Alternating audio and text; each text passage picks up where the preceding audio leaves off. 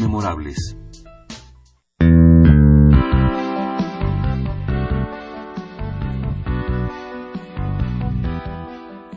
Consultoría Fiscal Universitaria.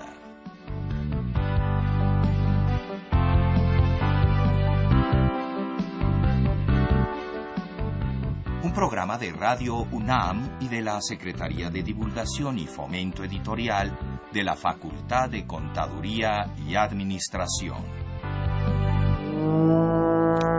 Muy buenas tardes, tengan todos ustedes. Mi nombre es Carlos Burgoa y sean bienvenidos a Consultoría Fiscal Universitaria. Eh, bueno, como ustedes se habrán dado cuenta, siempre estamos tratando de tocar temas actuales y principalmente pues llevarles a ustedes las eh, novedades que podamos estar observando. Y aún dentro de todo este caos eh, fiscal y que el buzón tributario y que todas las cuestiones que hemos estado hablando en los programas previos, tenemos, como dicen, dentro de lo malo, lo bueno. Y es que se acerca ya propiamente lo que es el mes del testamento y precisamente ese será nuestro tema del día de hoy. Hablar de los testamentos para que ustedes estén bien informados de por qué hacerlos, cuándo hacerlos, cómo hacerlos, ante quién hacerlos.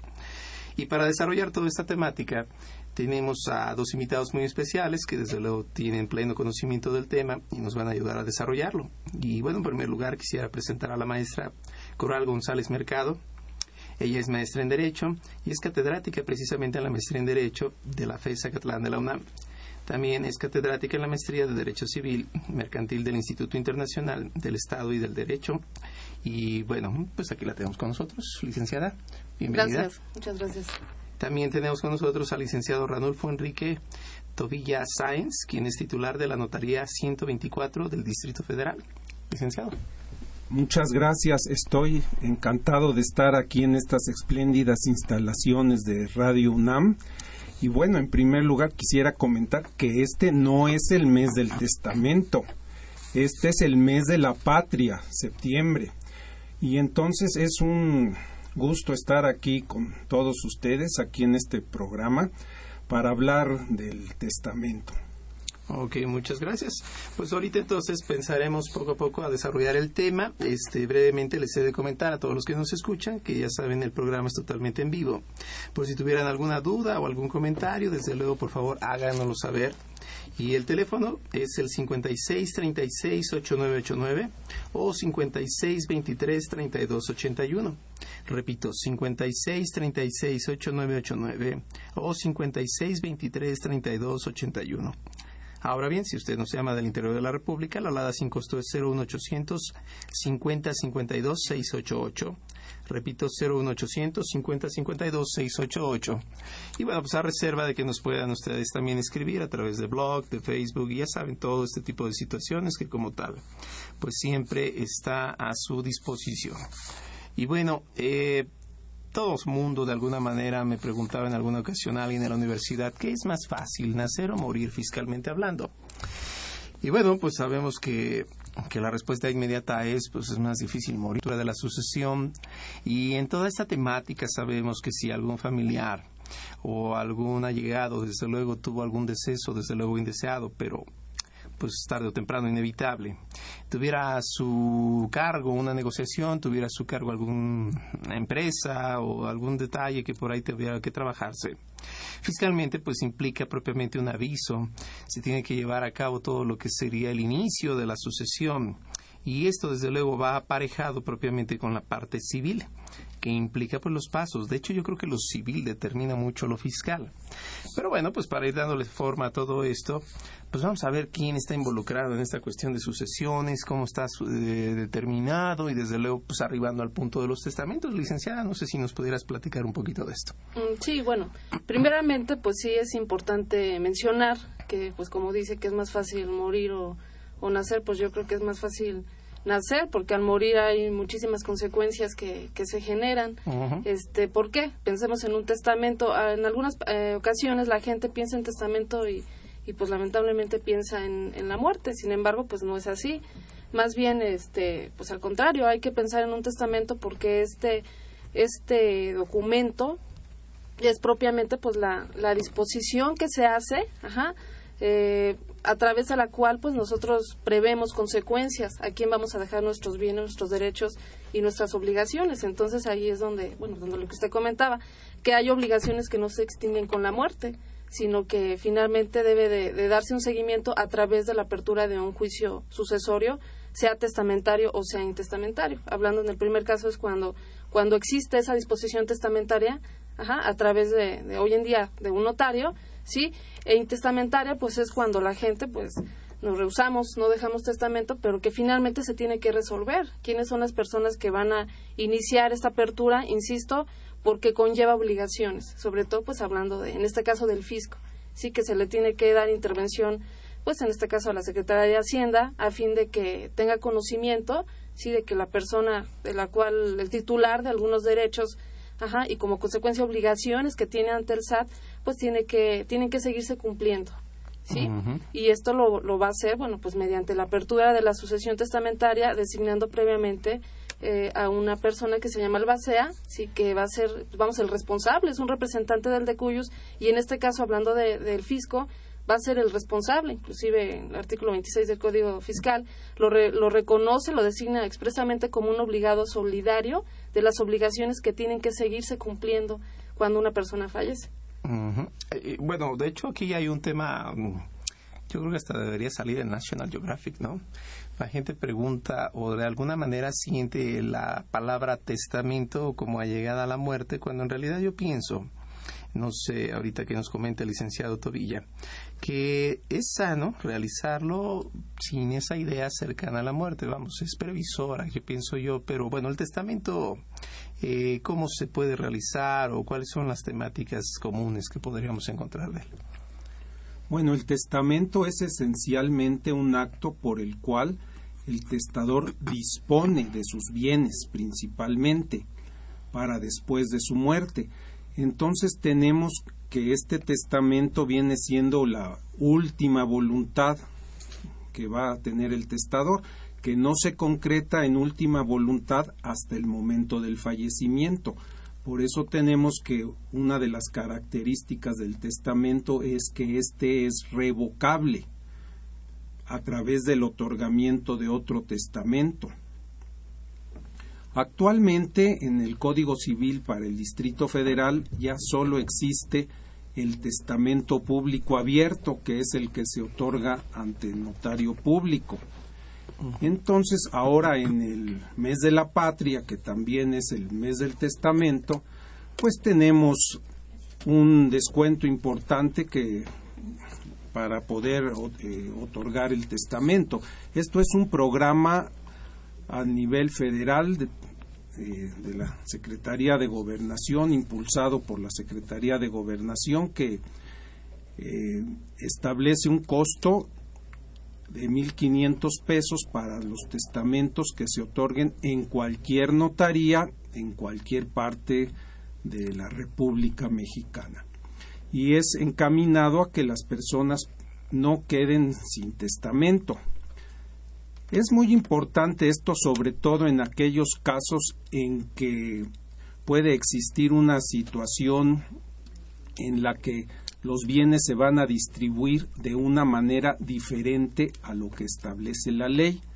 La ley establece que en caso de no haber testamento, la herencia se repartirá por partes iguales entre los hijos y el cónyuge.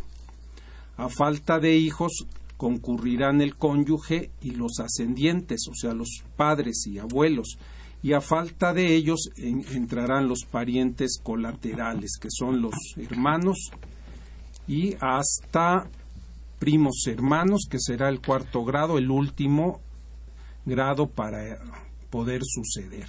A falta de familiares en este grado, bueno, pues eh, heredará la Secretaría de Salud, en este caso que se considera la beneficencia pública y por, por, lo tanto es muy importante, si no va a ser un testador su disposición conforme a lo que establece ya el orden que establece la ley para suceder, es muy importante que tenga su testamento para que se pueda cumplir su voluntad. En México tenemos una absoluta libertad para testar a partir del Código Civil de 1882.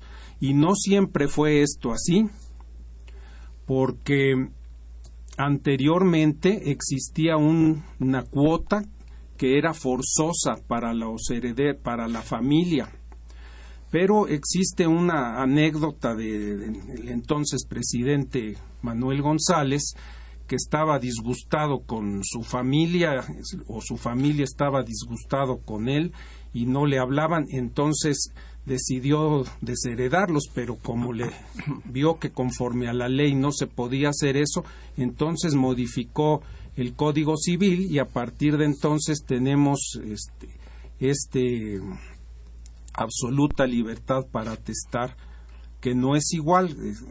esto viene ya del derecho anglosajón, solo en países como Estados Unidos, como en Inglaterra, es donde existe esta absoluta libertad, pero en todo Latinoamérica y en el derecho continental europeo existe una cuota de libre disposición y existe una cuota para los herederos forzosos que son la familia. Por eso es muy importante que no vaya a haber aquellas malas interpretaciones. A lo mejor al hijo le dejaron vivir en, en, el departamento y él considera que esto ya se lo dejó su padre o su madre, pero resulta que no. Entonces, para evitar ese tipo de disgustos entre hermanos, pues es conveniente que esté claramente establecido lo que establece lo que quiere el, el testador. Ok, entonces es importante siempre contar con él, pues para que la voluntad se respete. En el sentido sajón, como bien lo comentaba el licenciado, Testament and Last Will, ahí para que lo platiquen en bodas, 15 años, como siempre digo a mis alumnos. Entonces, con el testamento tenemos la posibilidad de que más allá de que se pueda difuminar un tanto en lo que es la ley, sino que se centre en la voluntad de las personas. Ahora bien, en este testamento existe la famosa figura del albacea, que siempre sale tarde o temprano. ¿Y qué, cómo es esto del albacea? Un poco cuál es la temática, licenciada. ¿Cómo, ¿Quién es el famoso albacea? Ok, bueno, el albacea pues es, va a ser esa persona que venga a representar al de cuyos, es decir, a la persona que fallece. ¿Por qué razón? Pudiera ser que existan demandas pendientes en el cual se involucre el, el, bueno, el de cuyos, la persona fallecida en consecuencia, pues por supuesto no se le puede dejar en estado de indefensión, se le debe de designar a un representante, ¿sí? Tal cual, que, que lo represente ante todos los actos entre particulares, ante obligaciones con autoridades y sobre todo eh, va a ser la persona quien lleve a cabo, ajá, quien, quien promueva el procedimiento de sucesión en el caso en que tenga que hacerse de esta manera. Hay ocasiones en que el propio testador lo designa en el momento que realiza un testamento. Desde ese momento designa quién va a ser la persona que lo va a representar a través de esa figura llamada albacea. Sí, y en caso de que no exista un testamento, todas las personas que se alleguen a promover la, apertura de la sucesión, considerando que les corresponde un derecho, ellos son las personas que van a votar, mayoría de votos, sí, eh, van a designar al albacea, quien en este caso es quien, insisto, es su representante legal, quien lo va a representar, quien va a llevar a cabo todas las etapas del procedimiento y que se va a encargar de, de continuar con las demandas en un momento dado que existan o promover las pendientes, ajá, tal vez recuperar los bienes que, que estén en préstamo, que estén en comodato, que estén en arrendamiento, ajá, o que estén en litigio. Y, y como mencioné hace, hace un momento, ¿no? Las obligaciones ante diversas autoridades como es muy, muy importante, que tan importante es que, que se le determina un, un honorario. Pudiera ser que el mismo testador designe el monto que le va a corresponder por ese cargo, o también pudiera ser, ante, como insisto, a, falta de testamento, la ley señala qué es lo que va a pasar. Bueno, en este caso, el Código Civil señala cuál sería el honorario que le corresponde al, al albacea por toda la responsabilidad que conlleva ese, ese nombramiento. Ajá. Y, y, bueno, pues lo tasa, pudiera ser en, en cuando es dinero en efectivo, pues habla de un 5%. Cuando es eh, alguna utilidad de una sociedad, pues habla de un 2%. Entonces depende de qué tipo de bienes sean los que existan, pero en, todos caso, en todo caso le corresponde un honorario y a su vez, de la misma manera, por, por mencionar el gran, eh, la gran responsabilidad y, la labor, el nombramiento que tiene, pues a su vez también te, tiene que garantizar el debido el debido cargo ajá, por las actividades que va a desempeñar. ¿Por qué? Pues porque al, al tener a su, a su cargo la administración de los bienes, pues tiene que responder por el debido cuidado, ajá, que no se pierdan, que no se den arrendamiento más tiempo del que, del que prevé el código. Sí, en consecuencia es una responsabilidad muy importante, sí, que se hace a través vamos, de esta figura llamada albacea. Ok, es decir, es el, pues sí, vamos, el representante y lleva lleva una gran responsabilidad, lo entiendo yo. Desde luego en lo fiscal, pues es más evidente porque las autoridades actúan de manera unilateral. Vamos, el acto administrativo por esencia es unilateral. No obstante que sea bilateral, pues para efectos este, civiles, ¿no? De algún sentido por ahí tendríamos cierta flexibilidad. Ah, eh, ¿Cómo podríamos ver esto, licenciado? Yo, yo creo que podríamos aquí todos tener una duda común eh, ¿Conviene ser albacea y cuáles son los requisitos que requeriría una albacea para que sea idóneo, pensémoslo así? Sí, bueno, el, como este, comentaba atinadamente aquí la licenciada, el cargo de albacea no es un cargo gratuito, es un cargo que se establece una remuneración que puede ser establecida por el testador o bien a falta de esta por la ley. En el caso de que el heredero sea el albacea, ya no tiene una remuneración aparte, es con su cuota hereditaria o en el caso del legado, con esto mismo queda remunerado del cargo. Pero si el albacea no es heredero ni legatario, entonces sí tiene derecho a esa remuneración. Entonces esto sería muy importante que lo previera el testador, que si piensa él designar como albacea a alguien distinto a los herederos o legatarios, bueno, pues que va a tener derecho a una remuneración. Esa sería la primera observación. Y en cuanto, y ya jurídicamente, técnicamente, pues no es exactamente una, una representación, porque ya la persona falleció, no se puede representar a, ya a alguien que no existe pero viene siendo el albacea alguien que con las facultades que le da la ley actúa en un, en un patrimonio, en este caso sería el patrimonio de la, de la herencia, y con unas obligaciones que están claramente establecidas, por ejemplo, en el Código Fiscal, que es la obligación del albacea de inscribir a la sociedad en el Registro Federal de, de Contribuyentes, y las otras obligaciones que le establece la ley, incluso asegurar los bienes y, todo el, enunciado de, de, obligaciones. Entonces es muy importante que piense el testador quién puede ser su albacea. De preferencia será uno de los herederos o legatarios para que no tenga que eh, tener derecho a una remuneración que probablemente no se pueda pagar si no existe efectivo en la herencia y se tuviera que vender el, el, único inmueble para pagarle al albacea, imagínese. Sí, sería complicado. Sí, No, pues bastante, bastante. Ahora, eh, el albaceazgo como tal, o vamos, el cargo, ¿se puede renunciar en este sentido? Si alguien no estuviera del todo cómodo, si se sintiera no apto, cualquiera de estas, ¿es posible? Sí, sí es posible que eh, en el momento en que se le, se le haga de su conocimiento, ajá, que ha designado, que ha sido designado como albacea, él tiene la, pues tiene que aceptar el cargo dentro del término que, que el juzgado le concede a fin de que manifieste si está de acuerdo en asumir todas las obligaciones y todo la, lo que implica ajá, el cargo de albaceazgo, sí, y, pero bueno, aquí es importante aclarar una situación. Si esta persona renunciara, pierde el, el haber hereditario, es decir, la, los beneficios que le haya concedido el, el testador. Ajá, pensemos que le haya dejado pues alguna casa, algún inmueble, pierde ajá, el derecho a, pues vamos, a estos bienes por el simple hecho de, de repudiar, se llama, bueno, renunciar al derecho de albacea. O sea, tiene que uno que ser muy cuidadoso. Vamos a pensar en una hipótesis que, digo, no estamos muy lejanos porque la realidad pues finalmente rebasa los límites, ¿no? Eh, tenemos en el caso en el que un familiar tiene pues la inquietud, desde luego, de hacer su testamento y entre los hijos hay alguno que esté ubicado en el extranjero es el favorito, es el con naturaleza por efectos de trabajo que suele suceder, ¿no?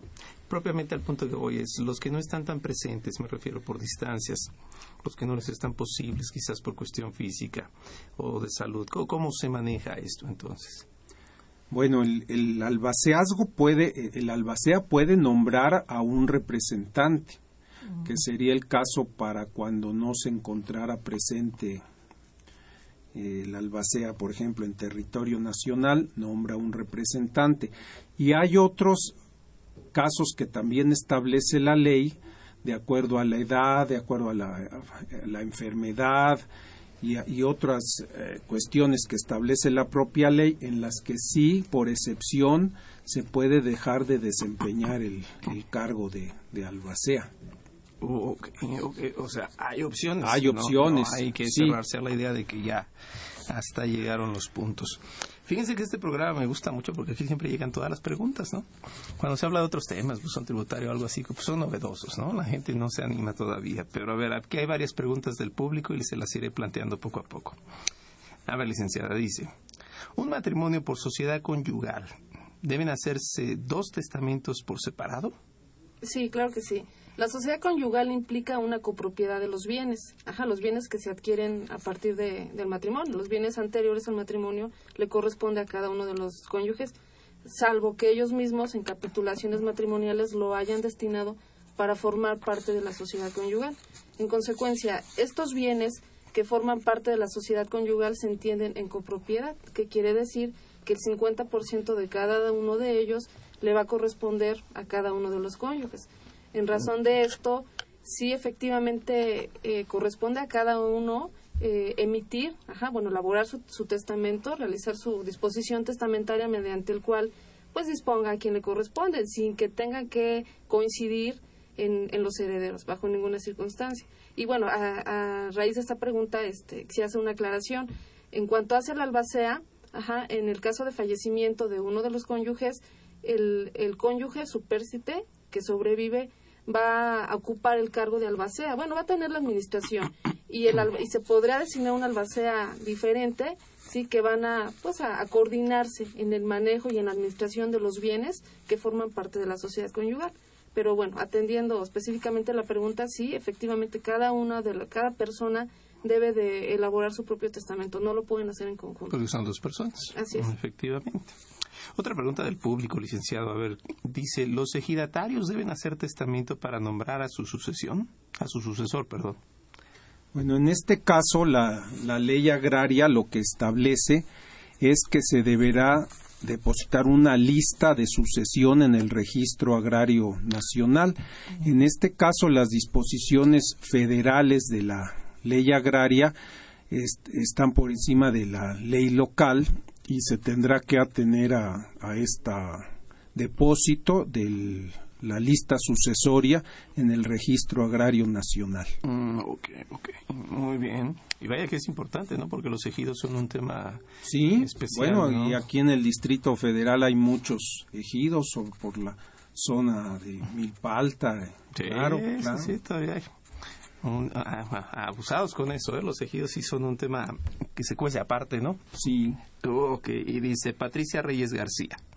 Adquirió un seguro de gastos médicos y le cobraron IVA.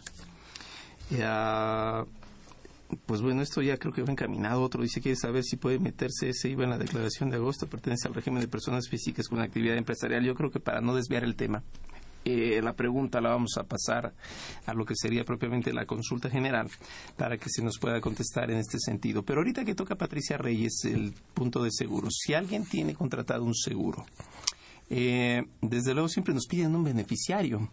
En este caso, yo hago mi testamento y por ahí tenía mi seguro desde antes. ¿Cómo chocaría esto con la cuestión sucesoria? Pues, ¿no? Sí, bueno, también tenemos la ley del contrato de seguro como ley federal por encima de las leyes locales y aquí se establece en el contrato de seguro que el asegurado designa a su beneficiario y a ese se le va a entregar este, el importe del seguro. Independientemente del testamento. Sí, el testamento no va a poder revocar este, lo es al beneficiario. Lo mismo sucede en el caso del, del beneficiario de las cuentas de ahorro y diversas cuentas conforme a la ley de instituciones de crédito. También ahí es claro que tiene que quedar el beneficiario establecido. Por eso ahora se ha simplificado esto y la persona que quiere cambiar al beneficiario en su cuenta, pues basta que acuda a la ventanilla de la sucursal con su credencial para votar de preferencia u otra identificación adecuada y en ese mismo momento le cambian a, su beneficiario. Pero tiene que acudir. Tiene que acudir y con el solo a falta de que por alguna omisión no existiera un beneficiario tanto en el contrato de seguro como en el depósito bancario, entraría la legislación común como supletoria y se le entregaría a los herederos, pero solo a falta, y este no revoca al, al beneficiario establecido. Ok. Y hay una pregunta bien común que luego surge pues, entre la gente, desde luego, y bueno, el tema a veces se hace un poco complejo. ¿Cuál sería la diferencia entre el legatario y el heredero? Ok. Bueno, el, el heredero dice, señala la ley que hereda a título, a título general, ¿sí? Universal. Y el legatario hereda a título particular. Es decir, que pensemos de que yo heredo, bueno, yo no, Alguien. alguien. alguien hereda a, a, una persona un vehículo, ajá, específicamente lo determina y eso sería un legatario, no le impone ninguna obligación, esa es la, la diferencia, que no tiene ninguna cargas, se le, se le designa de forma específica, ¿sí? qué es lo que va a legar, qué es lo que va a adquirir sin ninguna carga, y el heredero, eh, pues vamos, adquiere a título universal y a su vez asumirá las cargas, ajá, las obligaciones que conlleva toda la sucesión testamentaria o intestamentaria. Por eso al principio señalaba que hay obligaciones que no se extinguen con la muerte, sí, como por ejemplo, pues un, al cualquier acreedor, algún acreedor a quien se le deba algo o el propio SAT, sí, son obligaciones que no no por el fallecimiento de una persona aclaro la diferencia. En algunos casos de créditos hipotecarios desde el momento en que se adquiere también se paga un seguro de vida ¿Para qué, qué razón? De que en el momento que llegue un fallecimiento, bueno, pues automáticamente el seguro sea quien pague la deuda, no se extingue, la paga el seguro. Sí, esa es una obligación que por el fallecimiento se extingue, pero hay obligaciones que no tienen esta misma suerte. ¿sí? En consecuencia, quien asumirá y se hará cargo de todas las obligaciones, pues será el, los, los herederos, a diferencia de los legatarios. Y quien también van a responder de esas obligaciones hasta por el monto, ajá, de, las, de los bienes que implique que se integren, que se les acciones que, que tiene el de cuyos hasta antes de su fallecimiento como después, que generen, que se deriven precisamente de los bienes. Ok. Entonces es este el alcance, dejémoslo así, o sea, el ámbito, ¿no? A lo que los hace diferentes. Y a ver, aquí nos llega una pregunta, licenciado. Dice, cuando se hereda una propiedad a cuatro hijos, pero esos propietarios no pueden vivir en esa propiedad, ¿cómo se mantiene? ¿Quién pasa a ser el custodio? Creo que hay muchas palabras por ahí un poco sueltas. Si, si gusta, la repito. Dice, cuando se hereda una propiedad a cuatro hijos, pero esos propietarios, debo entender, esos hijos no pueden vivir en esa propiedad, ¿cómo se mantiene y quién pasa a ser el custodio? Está un poquito abstracta, pero... Bueno, eh, existe un principio que nadie puede permanecer en la indivisión. Entonces, en, este caso, lo que se tendrá que hacer es vender el, inmueble y repartir el importe de la venta entre los cuatro, porque no se les podrá forzar a vivir juntos. Claro. Entonces, si uno de ellos tiene la posibilidad y el deseo de adquirir, tiene preferencia para adquirir el derecho de sus hermanos. Pero si no es posible, entonces pues tendrán que acudir ante el juez civil para eh, que se venda forzosamente el inmueble y se reparta el importe de la venta entre los cuatro. Ok, si es que nadie de ellos lo quiere porque como comentaba usted ahorita, si a alguien les le interesa, es lo que se le llama el derecho del tanto. Sí, de los copropietarios. Ok, para que tuviera la preferencia entonces en adquirirlo. Bueno, vaya que es una, es una dualidad siempre constante. Pero bueno, vamos a ir eh, rápidamente a un corte y regresamos ahorita para seguir platicando de los testamentos. Recuerden, nos pueden escribir, nos pueden llamar y regresamos en un momento. Va a llevar la revista Consultorio Fiscal única en su género en donde encontrará los artículos y sugerencias en material contable. Ahora consultorio fiscal, desde la calle, más cerca de ti. Información calientita. Con más de 25 años en publicar artículos, noticias fiscales y opiniones de especialistas.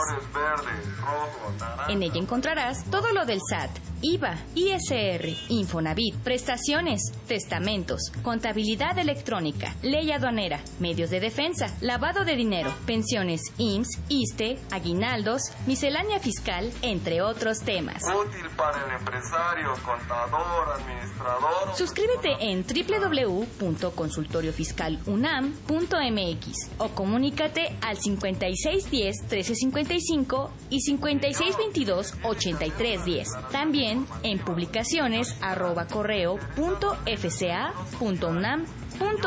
Está a punto de jubilarse Venga y adquiera la revista Consultorio Fiscal. Por mucho la primera. Por mucho la mejor.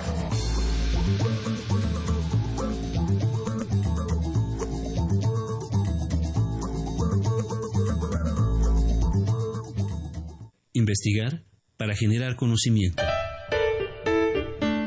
La Facultad de Contaduría y Administración de la UNAM, a través de su División de Investigación en coordinación con la ANFECA y la LAFEC, te invita al 19 Congreso Internacional de Contaduría, Administración e Informática, a celebrarse los días 8, 9 y 10 de octubre del presente año. El objetivo es difundir resultados de investigación teórico-práctica en las disciplinas de la contaduría, administración e informática así como la interacción académica entre investigadores nacionales y extranjeros. Informes 555-622-8490, extensión 170. Escríbenos a congresointernacional.fca.unam.mx. Investigar para generar conocimiento.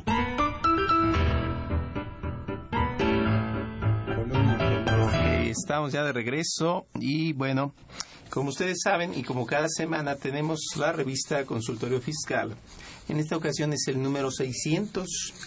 Y bueno, como es nuestra costumbre, les vamos a regalar cinco revistas a las primeras cinco personas que nos llamen y simplemente nos digan que están contentos de escuchar el programa. Esto será más que suficiente, por favor. Recuerden, cinco revistas a las primeras cinco personas que nos llamen. Es el número 600 y ustedes podrán adquirir una de estas y desde luego suscribirse, ya saben, con toda confianza. Y bueno, en una pausa brevemente quisiera presumirles algo.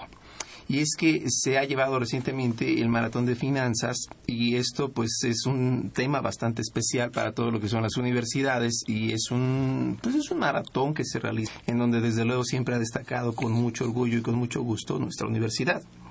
Y el día de hoy fíjense que tenemos con nosotros a Enrique Hernández Sánchez y a Luis Abraham Velasco Arbizu que participaron en el maratón regional que se organizó por ANFECA, que es la Asociación Nacional de Facultades y Escuelas de Contaduría y Administración, y quedaron en el segundo lugar. Así que pues los tenemos aquí con nosotros. Digan hola, por lo menos, para que vean que sí es cierto, no me estoy mintiendo. Hola Carlos, gracias por la invitación. Al contrario, a ver, platíquenos brevemente, ¿qué tan difícil se considera este maratón? Bueno, primero que nada, eh, tienes que dedicarle mucho tiempo, mucha dedicación.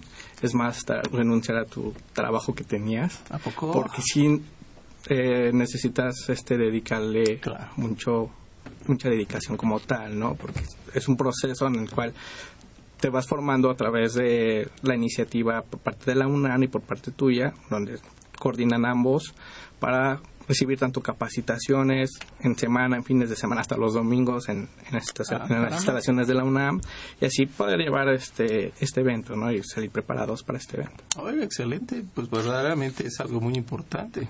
¿Quiénes nos están preparando? A ver, platíquenme. Luis, ¿verdad? Luis, sí. Este, nos están preparando los profesores de la facultad, de licenciatura y de posgrado. Eh, como comenta mi, mi amigo, este, entre semana nos están preparando, fines de semana. Además de que también nosotros nos reunimos este, con ciertos profesores, nos quedamos de acuerdo entre semanas, ¿sabes qué? Nos vemos el viernes o el jueves y estudiamos, ¿no? Esto obviamente con, con el propósito de salir adelante, ¿no? Y, y representar a la universidad con mucho orgullo. Perfecto. Entonces, tanto profesores de licenciatura como de maestría, bueno, posgrado, lo diremos en general, ¿no? Así es. Se están este, enfocando para ustedes y en la preparación. ¿Cuál es la institución más fuerte? ¿Cuál consideran ustedes que es la institución más fuerte? Yo creo que existen varias. Eh, una de ellas, obviamente, es la UNAM y otra que siempre ha representado eh, con muchos equipos de, estudio a, su institución es la Universidad Autónoma, de Chihuahua, si, no me recuerdo su nombre, que son las, bueno, no solo ellos, en verdad son varias universidades las que participan y que hacen todavía más complicado este evento, porque son muchos equipos que se han preparado un año, algunos meses quizá, y que le han puesto tanta dedicación que asumen un gran papel para representar a su universidad. Perfecto. Bueno, pues mientras estemos en México, quien gane es importante, ¿no? Claro. Desde luego, la UNAM siempre tendrá un corazón especial en nosotros, ¿no? Claro. Perfecto. A ver, ANFECA. ANFECA, tengo entendido, es una institución al servicio académico en las carreras de negocios que vincula instituciones de educación superior orientada al trabajo y superación profesional, tanto a nivel nacional como internacional. ¿Cómo ha sido la experiencia en ANFECA? Me refiero a la organización y todo el evento, pues ustedes qué me podrían decir después de un maratón, siendo maratonistas. Bueno, eh, es, un evento que, se organiza cada año y que se involucra a diversas instituciones que dan la licenciatura en contaduría o finanzas. Eh, realmente sí es una experiencia que no solo es en el ámbito de conocimientos, ¿no? sino también en que te vas relacionando con distintas figuras que ya están en el ámbito de negocio de en sectores financieros, ¿no? Ah, Entonces, esta organización que tú mencionas, ANFECA, nos brinda eso principalmente a los estudiantes, nos hacen que los estudiantes tengan un campo más abierto en, en el área no solo de conocimiento, sino también aplicando las diversas las diversas este, asignaturas que llevan sus respectivas licenciaturas pueden hacer un conjunto más amigable en, ese sentido porque te invita no, no solo a participar en conocimiento, sino a desarrollarte profesionalmente como, como persona. Claro, o sea, conocen gente, se relacionan, ven lo que son los niveles que tienen otras este, universidades, quizás comparten, ¿no? Claro, es, es enriquecedor en, en el aspecto académico, profesional, personal. Y como comenta mi compañero, conocemos a muchas personas, ¿no? Sí, me decía Enrique que conoció a muchas estudiantes y que eso le gustaba más, entonces... no, no, qué bueno, qué bueno. A ver, ANFECA tiene los objetivos de establecer encuentros entre estudiantes de distintas universidades que promuevan el intercambio de saberes, revisar temas de las disciplinas que conforman los planes de estudio de las diversas escuelas y facultades de contaduría y administración, obviamente que la integran, y estrechar los lazos de unión entre alumnos y maestros de las diversas escuelas y facultades. Y ahora vamos por el nacional, ¿verdad? Fue el regional y se están preparando para el nacional. Sí, nos estamos preparando para el maratón de conocimientos de finanzas que se celebrará a mediados del mes de octubre de, este año, en donde participan varias instituciones de la República Mexicana. Entonces, ahorita actualmente nos estamos capacitando en este momento, este, en estas semanas, en estos fines de semana, como, como te mencionaba, para representar con mucho orgullo lo que es la UNAM, ¿no? Perfecto, perfecto. Bueno, pues les deseo verdaderamente que sea todo esto muy exitoso. Sé que lo ha sido. Les repito, aquí nuestros compañeros Enrique Hernández Sánchez y Luis Abraham Velasco Arbizu lograron el segundo lugar. Y vamos por el primero, ¿verdad? Así, es. Perfecto. Pues nuevamente les agradezco mucho que hayan estado con nosotros y toda la mejor de las suertes para este evento. ¿Cuándo se va? El 16 de octubre. 16 de octubre, bueno. Pues vamos a prender la veladora y vamos a poner a San Antonio de cabeza para el 16 de octubre. Muchas gracias. Y bueno, pues vamos a regresar con nuestro tema que estábamos hablando de los testamentos. Aquí nuestros compañeros ya tienen que heredar a sus hijos y es un segundo lugar muy, muy orgulloso. Y viene una pregunta del público que dice, ¿se puede hacer testamento de una casa de interés social y si los herederos se quedan la deuda? Laura Sánchez, ¿qué opina, licenciado? Bueno, sí, definitivamente se puede dejar en el testamento. En el caso de el inmueble adquirido con un crédito de interés social, este en el momento de la contratación del crédito tiene un seguro de vida. Entonces, en ese momento, pues queda saldada la deuda a través de la, de la póliza de seguro. Que se lleva por ahí. Ah, ok. Perfecto. Ah, hay una duda también que luego surge, licenciada, este, en cuanto a lo que es el juicio testamentario, partiendo de que, bueno, se tiene un testamento escrito. Este, hay gente que se confunde y dice, voy al notario, voy al abogado, digo, voy al, al juzgado. ¿Cómo es esto verdaderamente? Bueno, eh, hoy en día, a partir de 2012, creo que en el mes de julio, dejaron de existir varios testamentos. Hoy en día el único testamento que existe es el público abierto, que es el que se otorga ante notario público y es el único que será válido. De hecho, pues el mismo código señala cuando nosotros pues dejamos en una nota o le decimos a alguien si me pasa algo que sea así, pues todo eso no no tiene ninguna validez. Sí, el, documento oficial, el reconocido, es el que se hace ante notario público y, e inclusive también este estos testamentos que se hacen ante un fedatario, como es un notario público, están sujetos a nulidades. ¿Por qué? El, vamos, disponer de nuestros bienes a través de la manifestación de nuestra última voluntad, ¿sí? Debemos de reunir determinados requisitos, por ejemplo, que seamos una persona de, pues, de sano juicio, ¿sí? Que no tengamos algún estado de incapacidad mental, de interdicción, ¿sí? Y que tengamos más de 16 años. Y a su vez, bueno, se establecen determinados requisitos que en un momento dado que no se cumplan con estas formalidades son objeto de un posible juicio de nulidad de testamento. Entonces sí es muy importante que que se acuda ante notario y pues bueno, el notario eh, les explicará cuáles son eh, los pasos, cuáles son los requisitos, cuáles son las formalidades para llevar a cabo esta disposición testamentaria. Ok. ¿Cuáles serían esas posibles o alguna posible causa de nulidad, licenciado, en la que pudiera incurrirse? Bueno, la falta de capacidad del, del testador. Por eso es muy importante que las personas acudan a la notaría a hacer su testamento y no esperar hasta que tengan alguna enfermedad terminal, porque en algunas enfermedades, bueno, el uso de algunos analgésicos muy fuertes, pues definitivamente impiden que la persona pueda otorgar su testamento o muchas veces ya estando la persona en un hospital, pues también puede estar en cierto modo coaccionada, ya no podrá tener su voluntad libre como cuando está sano. Entonces, ya es muy difícil que una persona en el hospital con una enfermedad terminal pudiera hacer su testamento. Ok, un motivo más para ir a hacerlo, entonces sí, sí. sea importante. Ahora, con la confianza de que no es el último, ¿no? Bien lo comentaba usted al principio. Si yo llego a tener más bienes, si llego a tener alguna otra curiosidad, pues puedo seguir avanzando en mi voluntad. Vamos, que no lo sienta como como que es el único que puedo hacer, ¿no? Como que hubiera una sola oportunidad, ¿no? En los testamentos. Sí, sí, claro. Por eso es, es muy importante que acudan al, a la notaría, además de los costos. El costo del testamento a domicilio, pues es mayor que, que el costo en la notaría y entonces también el costo ya con la reducción del, del septiembre, pues es muy importante. Por eso es conveniente que la persona tenga, tenga su testamento.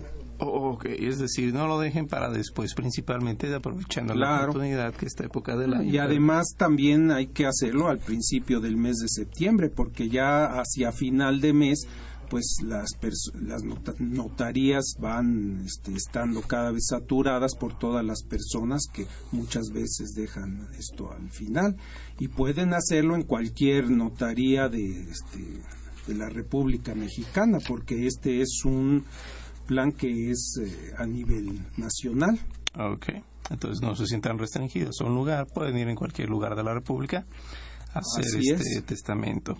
Carmen Pérez nos hace una pregunta, licenciada. Dice, ¿qué papeles debe presentar para reclamar su herencia? Creo que aquí entra el tema del juicio, ¿no? El juicio, bueno.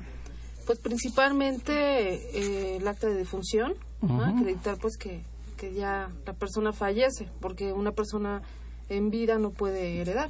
Bueno, más bien no se puede heredar de una persona que aún vive. Claro. Sí, entonces primeramente pues el acta de defunción donde se acredita el fallecimiento, sí, y posteriormente pues se debe de acreditar, hablando de una persona que, que dejó testamento, pues exhibir el testamento, sí, donde pues donde se se advierta la última voluntad de, de la persona que fallece, ¿no? que se le llama de cuyos.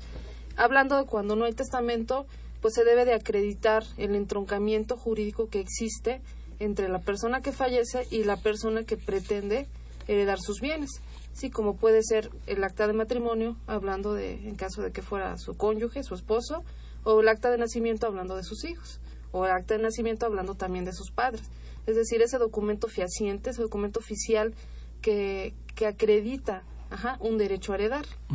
Eso principalmente, adicionalmente, pues también una relación de los bienes, derechos y obligaciones que, que, que tenga en ese momento pues el de cuyos, a fin de que pues eh, una vez que se lleve a cabo el juicio se puedan repartir, que es básicamente esa es la, la, el objetivo principal de una sucesión testamentaria o intestamentaria, repartir los bienes que el de cuyos haya dejado en su vamos a, en el momento de su fallecimiento. Ok, ok. Tenemos otra pregunta, licenciado. María Ernestina López Gudiño nos cuenta que tiene una casa intestada. Son cinco hermanos, pero solo ella vive ahí. Hace tiempo, dice, hizo el trámite para legalizar el terreno, pero lo dejó a medias por los costos. ¿Qué tan fácil sería retomar el trámite? ¿Qué tan caro es? Bueno, si el, si el inmueble está en el Distrito Federal, entonces existe un programa de sucesiones en el cual existe un descuento hasta del 80% en cuanto al impuesto de adquisición de inmuebles y los derechos del registro público de la propiedad, entonces deberá de acudir a la notaría que le convenga y solicitar que la incluyan en el programa de sucesiones de la Dirección General de Regularización Territorial y entonces ya se hará esto con el valor catastral sin necesidad de mandar a practicar un avalúo. Ok. Es decir, hay oportunidad. Sí, igual si está en el Estado de México, pues ahí ya eh, con el valor catastral directamente se podrá hacer el, el trámite. Perfecto, perfecto. Así que no se sienta triste, vamos, es posible salir adelante con esto. Julia Sánchez, bueno, comenta que le gusta mucho el programa, muchas gracias. Y dice, en un matrimonio de bienes mancomunados sin testamento, un cónyuge muere. ¿Qué se debe hacer para heredar una propiedad al cónyuge que aún vive? ¿Cómo ves, licenciada? Bueno, pues aquí habría que ver si, considerando el régimen que hablamos conyugar, que es una copropiedad, pues la mitad de esos bienes es la única que está intestada, ¿no? Por decirlo de alguna manera. Sí, ¿qué es lo que tiene que hacer? Pues aperturar una, un juicio, ajá, una sucesión intestamentaria, considerando que no hay testamento. Pero aquí es importante aclarar que si de ese matrimonio existen hijos, sí, quien, quienes van a heredar esa parte serán los hijos. ¿sí? A menos de que, bueno, sí, en este caso, porque si la sociedad es conyugal, se entiende que el 50% corresponde a la, a la cónyuge, ¿sí? A la, a la cónyuge superstite se le llama, que es la que sobrevive, y en consecuencia, quien va a heredar inmediatamente, por grado, pues serán los hijos. ¿sí? ¿Y qué es lo que tiene que hacer? Iniciar una, una sucesión, sea ante notario o sea ante un juez civil, ajá, un juez este, familiar dentro de, de la competencia, es decir, en en el Distrito Federal, pues pensemos en los juzgados que están en Bellas Artes. Si es en el Estado de México, pues cada, cada municipio generalmente tiene su propio juzgado donde se pueda llevar a cabo esta apertura de sucesión a fin de que se le pueda, pues vamos, repartir y sobre todo escriturar, hablando de una casa, pues escriturar para que en el registro público de la propiedad se inscriba que por sucesión testamentaria o intestamentaria, pues ahora le corresponde a sus hijos en la proporción que se se, determine dependiendo del número de hijos. Ok. Entonces se habla de que la gente puede heredar y efectivamente pues es la que está designada por testamento. ¿Se podría en extremo, licenciado, que alguien no quisiera la herencia, lo que escuchamos comúnmente como repudiarla? Si es así, ¿qué se necesita? ¿Cómo es esa figura? Bueno, está establecido en el Código Civil el caso de los herederos que renuncian a la herencia entonces ese derecho pasa a sus sucesores. Si el hijo renuncia a la herencia, pues los nietos tendrán derecho a aceptar esa, esa herencia. Si la persona estuviera casada, a su vez en sociedad conyugal, me refiero a la que quiera renunciar, se requiere el consentimiento de su cónyuge. En el caso de la sociedad conyugal es eh, un poco diferente porque se disuelve como consecuencia del fallecimiento de uno de los cónyuges se disuelve la sociedad conyugal y si en las capitulaciones matrimoniales se estableció que el 50% correspondía para cada uno, pues como consecuencia de esa liquidación de sociedad conyugal al cónyuge que es viudo, al que sobrevive, le corresponde la, el 50% de esos bienes.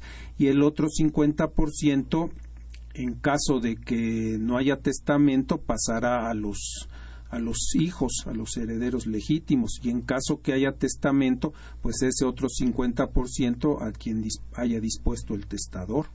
Ok, ok. Entonces hay que tener mucho cuidado en la elaboración de un testamento y desde luego pienso yo en la elección de quien sería el albacea por la facilidad de lo que va a ser el desarrollo posterior. Ahora bien, eh, por cuanto a lo que correspondería a los casos en los que no hubiera testamento, platicaba al principio licenciado, pues ya algunas reglas de cómo se realiza esta repartición. Eh, en el efecto de que se tuviera que abrir la sucesión intestamentaria. ¿Ahí hay alguna diferencia respecto a la pregunta que nos hacían hace un momento? La cuando nos hicieron de qué papeles se tendría que llevar, ¿no? Que abrimos ya el tema de lo que era la sucesión testamentaria. Cuando es intestamentaria, no sé si hubiera alguna diferencia esencial. Es decir, ¿cuál es la, la conveniencia de que haya o no haya testamento? Pues la diferencia, mejor. Ok, bueno, la diferencia es muy importante, porque si nosotros eh, disponemos de nuestra voluntad para el momento de nuestro fallecimiento, pues estamos básicamente obligando a que se respete nuestra voluntad y decir los bienes yo quiero que se repartan de esta manera y que inclusive pudiera pues yo dejarle mis bienes a alguien que no sea de mi familia, a quien yo quiera, basta con acreditar pues que la identidad de la persona, sí, a fin de pues de poder delegárselos, sí. Entonces, insisto, la, la diferencia pues es la voluntad. Cuando no hay testamento, pues se lo dejamos a que la ley venga a resolver y la ley diga, pues por disposición del Código Civil se va a repartir de esta manera, que le corresponde primeramente pues al cónyuge y a los hijos. Si a falta de este, bueno, pues los papás del cónyuge, a falta de ellos, pues así vamos extendiendo los grados que pudiera llegarse al extremo que puedan heredar los primos y los tíos, sí que son el último grado que, que prevé la ley. Y si estos no hubiera, pues tendrá que heredar eh, alguna dependencia, como puede ser el DIF, la Secretaría de Salud. Pero sí, invariablemente la, la diferencia es muy importante porque se hace respetar la voluntad. ¿Se tramita ante juez en ambos casos o cómo Puede tramitarse ante juez o puede tramitarse ante notario público, siempre y ah. cuando, acá, hablando de un intestado, pues sean los parentescos más próximos. Ok, entonces, ¿y cuando se lleva a través de notario, licenciado, cuáles son los puntos principales? Es que estén de acuerdo, que no exista controversia.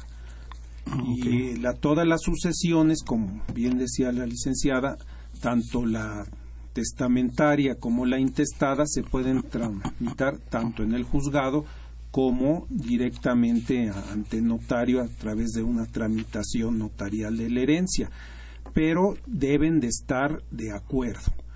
Cuando no, cuando exista alguna controversia, pues entonces sí necesariamente se tendrá que tramitar tanto la testamentaria como la intestada en el juzgado. Y aquí viene una pregunta que creo que es común para todos. Eh, la voy a leer y vamos, de alguna forma también interpretaré algo. Dice, para liberar la hipoteca de una vivienda de Infonavit, ¿es necesario pagar por adelantado los servicios notariales? Pues a ver, licenciado, perdona si sí me refiero nuevamente a usted. ¿Cómo podríamos ahí tener esto?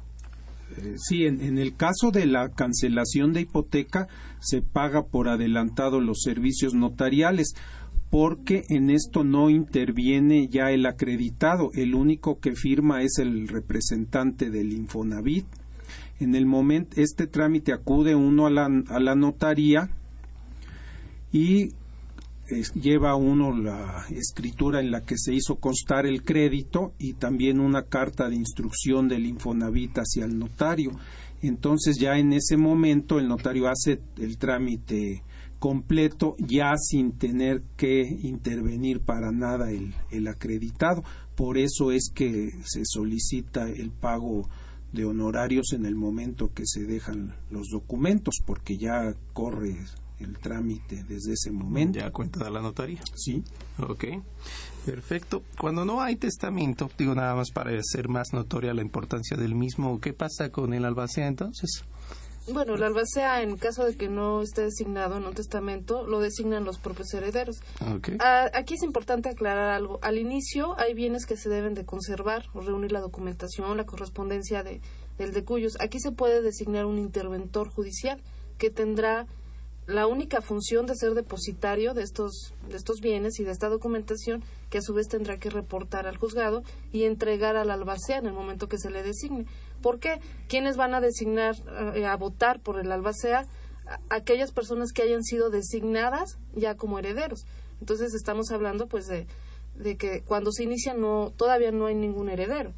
Sí, en consecuencia se tiene que primero que designar un interventor. Cuando se designan los, los herederos, ellos son quien votan por el albacea. ¿Y el interventor judicial igual lleva algún honorario? sí, también tiene un, un, honorario designado por la, por la propia legislación, sí, que es más o menos como del 2% de, de la, del haber hereditario.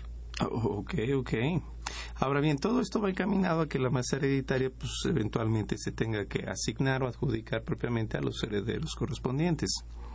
Eh, en este caso o en este momento, ¿Se puede generar alguna carga tributaria? ¿Implica retención? ¿Cómo sería en este caso? Porque tenemos tanto la federal como la local, ¿no? Bueno, en el caso de la adjudicación por herencia, esa no está grabada por las leyes federales, solo la ley local, en el caso del Distrito Federal o en los estados, son los que graban el momento de la adjudicación por herencia. Es decir, que no estaría obligado eh, hacerse el pago desde el momento del fallecimiento con sus correspondientes este, recargos, sino que el, crédito fiscal eh, se genera ya con la adjudicación. En el momento en que ya se hace la escritura en favor de los legatarios o herederos, en la adjudicación por herencia es que se cause el impuesto de adquisición de inmuebles. Ese sería nada más a nivel local. Nada más. Ya a nivel federal, ¿no? No, porque ya el, impuesto sobre herencias y legados fue derogado con, el año de 1964. Ah, que ahora ha estado algunas ha habido algunas opiniones en el sentido de que regrese ese ha habido conatos de que otra vez Ok, pero en la notaría 124 nos pueden ayudar, ¿verdad? Ah, claro, este bueno, gracias, sí. Sí, la, la, notaría 124, su titular, un servidor, el licenciado Enrique Tobilla Sáenz, los puede atender personalmente. Estoy en Valparaíso número 57, Colonia Tepeyac Insurgentes, en la delegación Gustavo Amadero. ¿En qué horario lo podemos ubicar? Se puede ubicar en el horario de las 9 a las 5 de la tarde. Ah, excelente. Sí. Y ahorita ustedes, pues también, desde luego, participan en toda esta inercia federal. Sí, sí, sí, del, mes de la patria, que también es mes del testamento. Ah, ok, pues dos por uno, ¿no? Sí. O sea, gritamos del júbilo del grito y obviamente por el nuevo precio. Muy bien, licenciada. Y en el caso de que yo tuviera por ahí alguna duda para integrar lo que es mi patrimonio, igual podemos acudir con la licenciada Coral. Claro. Perfecto. Pues bueno, prácticamente es un tema que es muy amplio, pero estamos llegando al final. Los invitamos a que mañana lo puedan sintonizar a través del Internet, como sabemos en el programa de televisión que tiene repetición para el día sábado a través de TV Y bueno, pues de momento yo quisiera agradecer la presencia de nuestros invitados, la licenciada Coral González Mercado por haber estado aquí con nosotros. No, al contrario, gracias por la invitación. Y el licenciado Ranulfo Enrique Tobilla Sáenz. Muchas gracias. Al contrario, gracias a ustedes. Y bueno, esta fue una producción de Radio UNAM.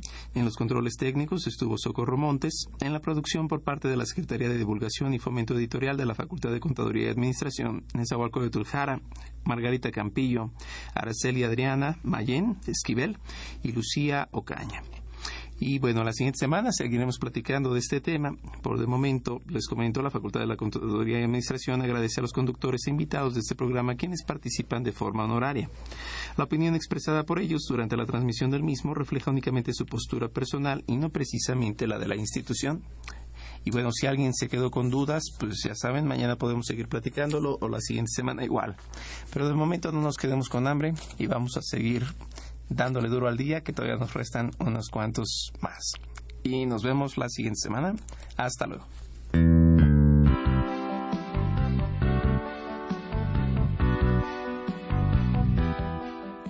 Consultoría Fiscal Universitaria.